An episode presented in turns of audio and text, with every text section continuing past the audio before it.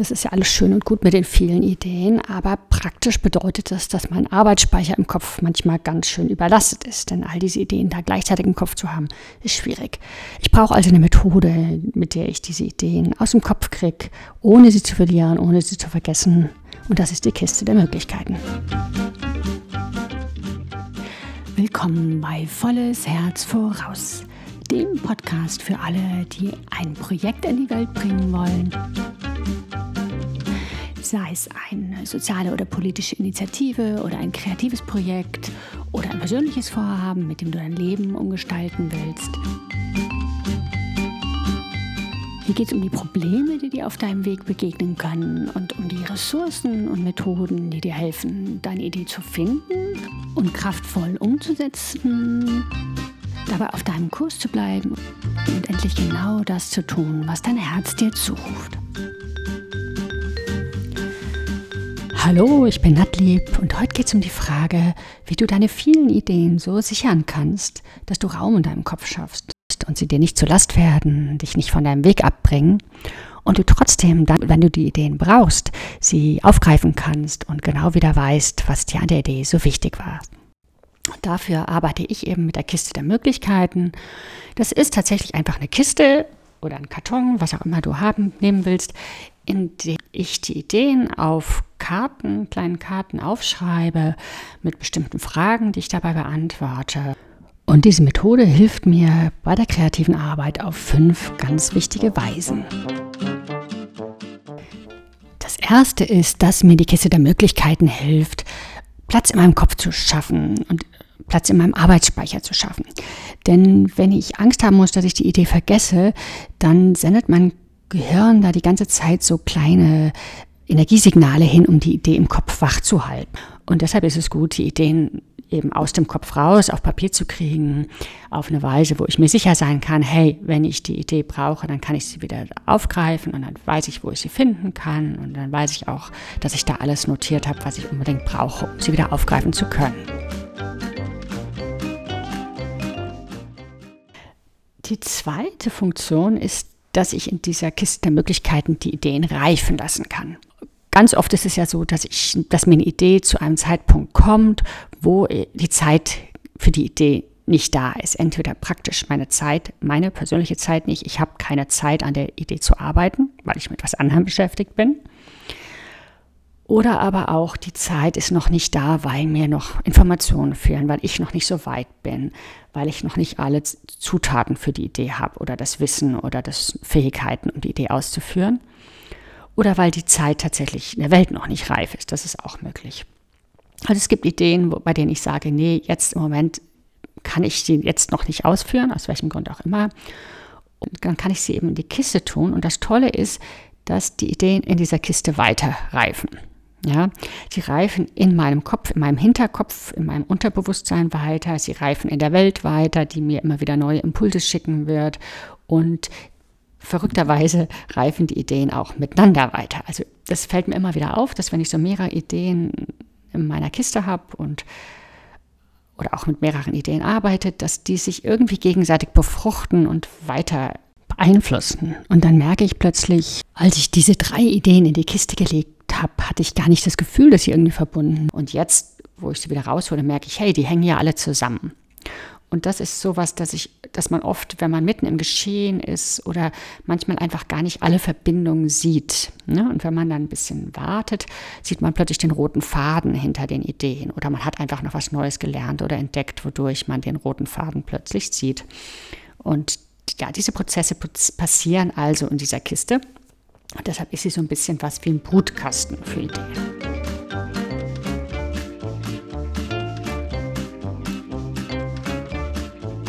Die dritte Art, auf die mir diese Methode hilft, ist, dass ich die Ideen auf eine Weise aufschreibe, die es möglich macht, die Ideen zu verschenken.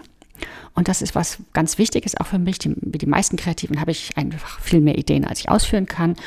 Und manche Ideen finde ich zwar ganz toll, aber da weiß ich, dass ich sie eigentlich nicht ausführen will, weil ich sie zwar irgendwie toll finde, aber zum Beispiel Ideen für Apps. Ja?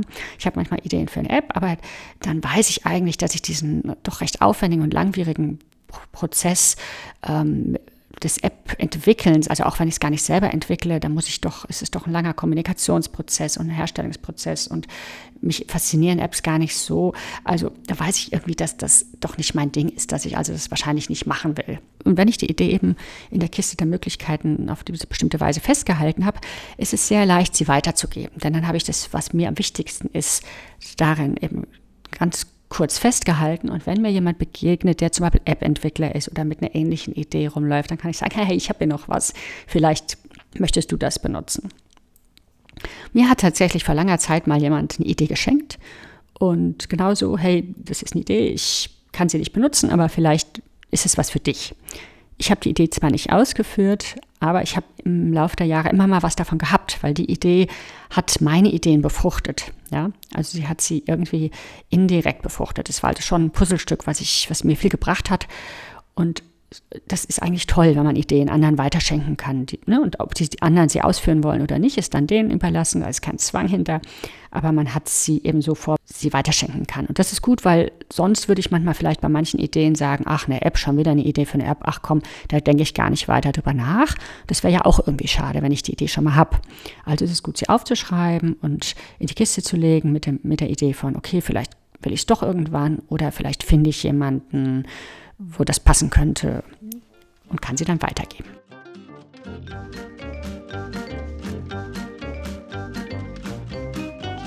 Die vierte wunderbare Wirkung der Kiste der Möglichkeiten ist, dass sie eine Zukunftssicherung ist. So ein bisschen wie eine Alterssicherung, aber dann mehr auf die ganze Zukunft bezogen. Denn es gibt ja immer diese Phasen, wo man so in so ein kreatives Tief kommt. Oder das, was Eric Maisel Van Gogh Blues genannt hat, so, eine, so ein schwarzes Loch, in dem man plötzlich das Gefühl hat, dass man nichts taugt. Und die Ideen, an denen man gerade arbeitet, irgendwie total blöd sind. Und naja, man gar nicht wirklich was kann und in solchen Momenten hilft mir das, wenn ich diese Kiste der Möglichkeiten durchgucke und denke, okay, ich finde zwar die Ideen, an denen ich im Moment arbeite, gerade ganz blöd, aber guck mal, da ist noch die Idee und die Idee, die Idee. Und dann ist da immer irgendeine Idee in dieser Kiste, bei der ich dann wieder warm laufe und denke, hey, die ist doch eigentlich ziemlich cool. Und ja, und das, auch wenn ich dann gar nicht die Idee dann in dem Moment ausführen will, gibt mir das einfach so ein Vertrauen.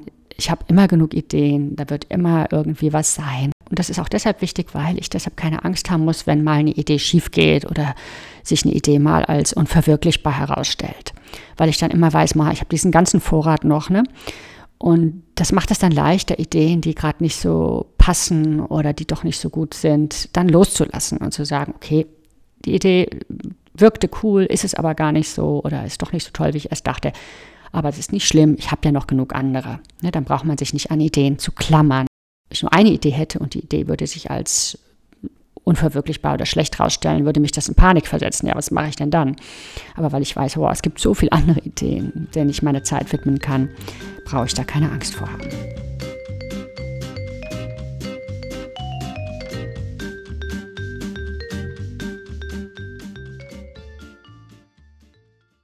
Gut, das waren vier Funktionen schon der Kiste der Möglichkeiten. Es gibt noch eine fünfte und die ist für mich persönlich die allerwichtigste. Und das hat was mit meiner Persönlichkeit zu tun. Denn ich bin wie viele kreative Menschen jemand, der meisten Spaß an dem Teil vom kreativen Prozess hat, wo es um die Ideenentwicklung geht. Ich mache mir unheimlich Spaß, Ideen zu entwickeln, Konzepte zu entwickeln, Methoden zu entwickeln. Das finde ich toll und ich bin nicht so gut in dem Ausführen. Also wenn ich schon weiß, was ich machen muss und das nur noch ausführen muss, dann kann mich das unheimlich langweilen. Ich bin nicht so gut in Routinearbeit oder wenn ich zum Beispiel einen Text schon total durchgeplant habe. Ne, wenn ich also genau weiß, was ich in einem Text schreiben muss und das eigentlich alles schon durchgedacht habe und das aber jetzt aufschreiben muss, fürchterlich. Und ich glaube, das betrifft eine Menge Kreative. Das sind also Leute, die nur Spaß an den Teilen der Arbeit haben, wo noch ein kreativer Spielraum ist, wo man noch sich entfalten kann, wo noch Raum ist, mal was sich Neues zu überlegen, ähm, wo noch äh, Überraschungen möglich sind und äh, Unvorhersehbares. Deshalb habe ich zum Beispiel auch gelernt, ähm, einen Blogtext nicht mehr zu konzipieren. Wenn ich also super Outline mache mit allen Details im Blogtext und muss den danach aufschreiben, werde ich verrückt, weil es ist total langweilig, was, was ich schon durchgedacht habe, aufzuschreiben deswegen ist für mich jeder Blogtext wieder ein Abenteuer. Ich schreibe ich habe so eine vage Idee und dann schreibe ich drauf los und habe dadurch beim Schreiben dieses ganzen Spielraum und kann noch neue Konzepte entwickeln, kann das noch zu was Neuem machen. Ja, oder auch bei Workshops. Es macht mir total viel Spaß, einen Workshop zu entwickeln. Und wenn ich aber genau denselben Workshop jetzt jede Woche machen müsste, das würde mich total demotivieren und anstrengen. Deshalb lasse ich mir eigentlich auch in jedem Workshop wieder den Raum, um wieder was Neues zu entwickeln, wieder ein bisschen einen neuen Dreh reinzugeben oder das, was ich in dem letzten Workshop entdeckt oder gelernt habe, wieder da reinzubringen. Das ist manchmal ein bisschen mehr Arbeit, weil man immer wieder was Neues macht und nicht einfach das bekannte Programm abspult, aber es gibt mir eben mehr Energie, als wenn ich es mir leicht machen würde. Was hat es jetzt alles mit der Kiste der Möglichkeiten zu tun? ich habe früher die Neigung gehabt, dass wenn mir eine Idee kam, mich dann in so einer Art Ideenrausch auszutoben und die Idee bis ins kleinste Detail durchzudenken. Ich habe eine Idee für einen Workshop gehabt und dann habe ich den mit stichwortmäßig alles schon durchgeplant. Ja, nicht, nicht ausgearbeitet richtig, aber halt alles in Stichworten schon notiert und bis in Details festgehalten. Und wenn ich dann ein paar Monate später gedacht habe, okay, jetzt möchte ich den Workshop machen und habe das aus der Schublade geholt, dann hatte ich keinerlei Spaß mehr an dem Projekt, weil es eben keinen kreativen Spielraum mehr gab. Manchmal habe ich das dann gar nicht mehr ausgeführt oder aber ich habe das mittendrin abgebrochen, weil es mich einfach zu sehr frustriert hat. Oder aber ich habe den Workshop dann doch nochmal ganz neu konzipiert und was ganz anderes draus gemacht, einfach um mir wieder kreativen Spielraum zu geben. Das ist alles nicht sinnvoll. Und deshalb habe ich halt gelernt dazwischen, dass ich Ideen nicht überplanen darf. Es ist ganz wichtig, dass ich eine Idee nicht so weit durchplane, dass ich mir allen kreativen Spielraum genommen habe. Im Gegenteil, ich muss immer dafür sorgen, dass ich nur anplane, nur so das Nötige plane am Anfang, damit ich immer bei der Ausführung noch genug Spielraum habe, um diese langen Ausführungsphasen, die Ausführung dauert ja meistens länger als die Ideenentwicklung, zu überstehen.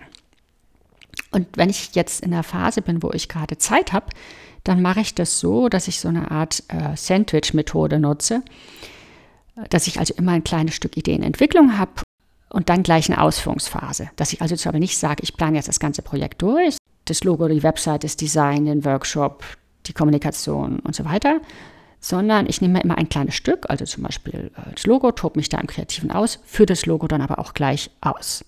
Dann denke ich über die Website nach, brainstorme, tobe mich aus und führe die Website aber gleich aus, baue sie also direkt.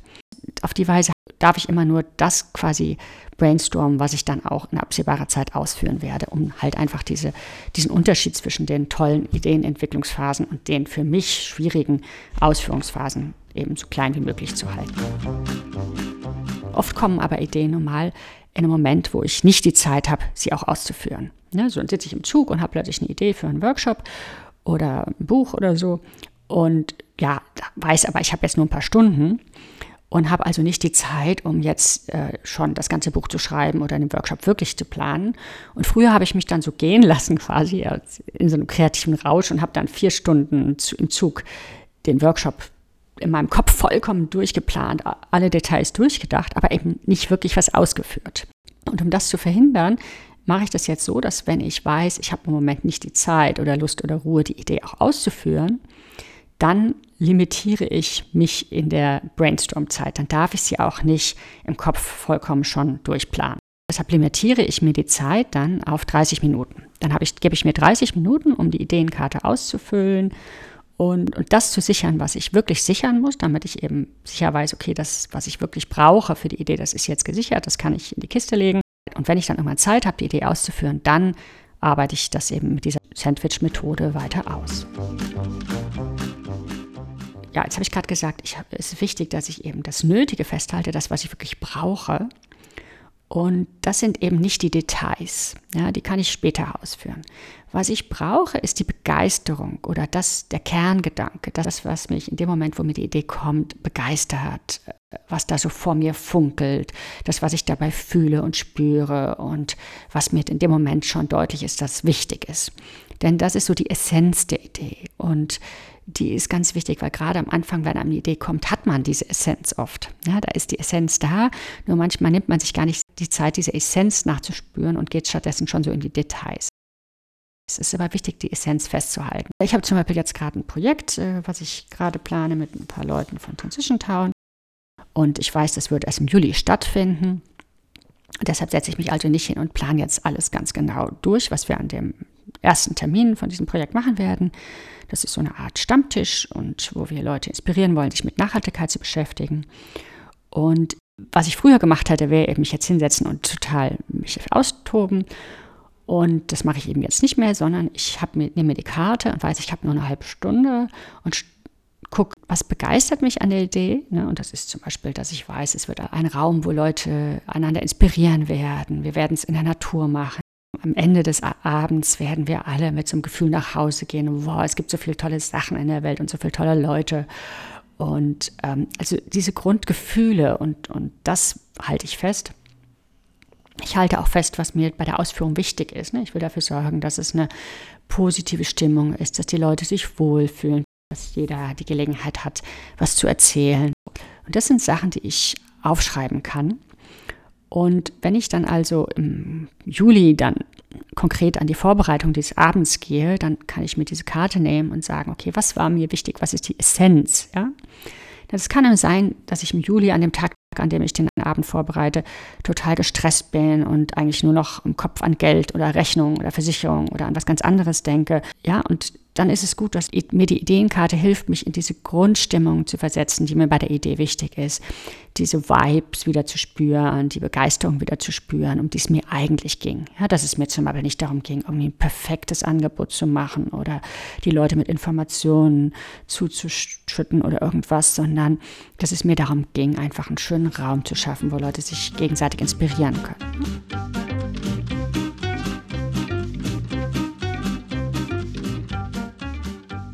Gut, das ist meine Art der Arbeit mit dieser Kiste der Möglichkeiten. Ja, als kreative Einladung für die Woche äh, klar, äh, einfach diese Methode mal auszuprobieren. Wenn es dich verlockt, auch damit zu arbeiten, kannst du dir dann natürlich deine eigenen Karten machen oder dir das PDF ausdrucken, was ich auf der Webseite bei dem Podcast eingestellt habe.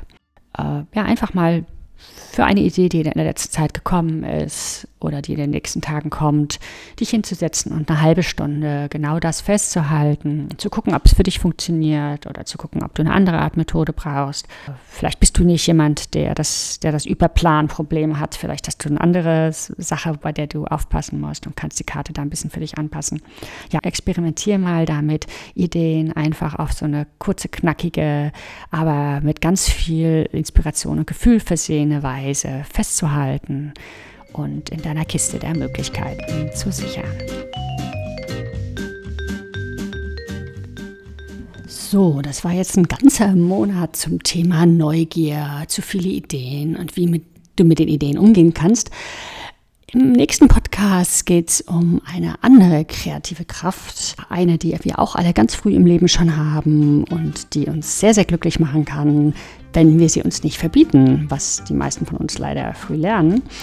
Und es wird auch wieder darum gehen, wie wir diese Kraft wieder reaktivieren können und damit wieder mehr Glück in unser Leben bringen. Bis dann wünsche ich dir viel Spaß bei der Arbeit an deinem Projekt. Sei lieb zu dir und bis bald. Das war volles Herz voraus und ich bin Nadlieb. Kreative Hirn funktioniert nach anderen Regeln und das ist gut so.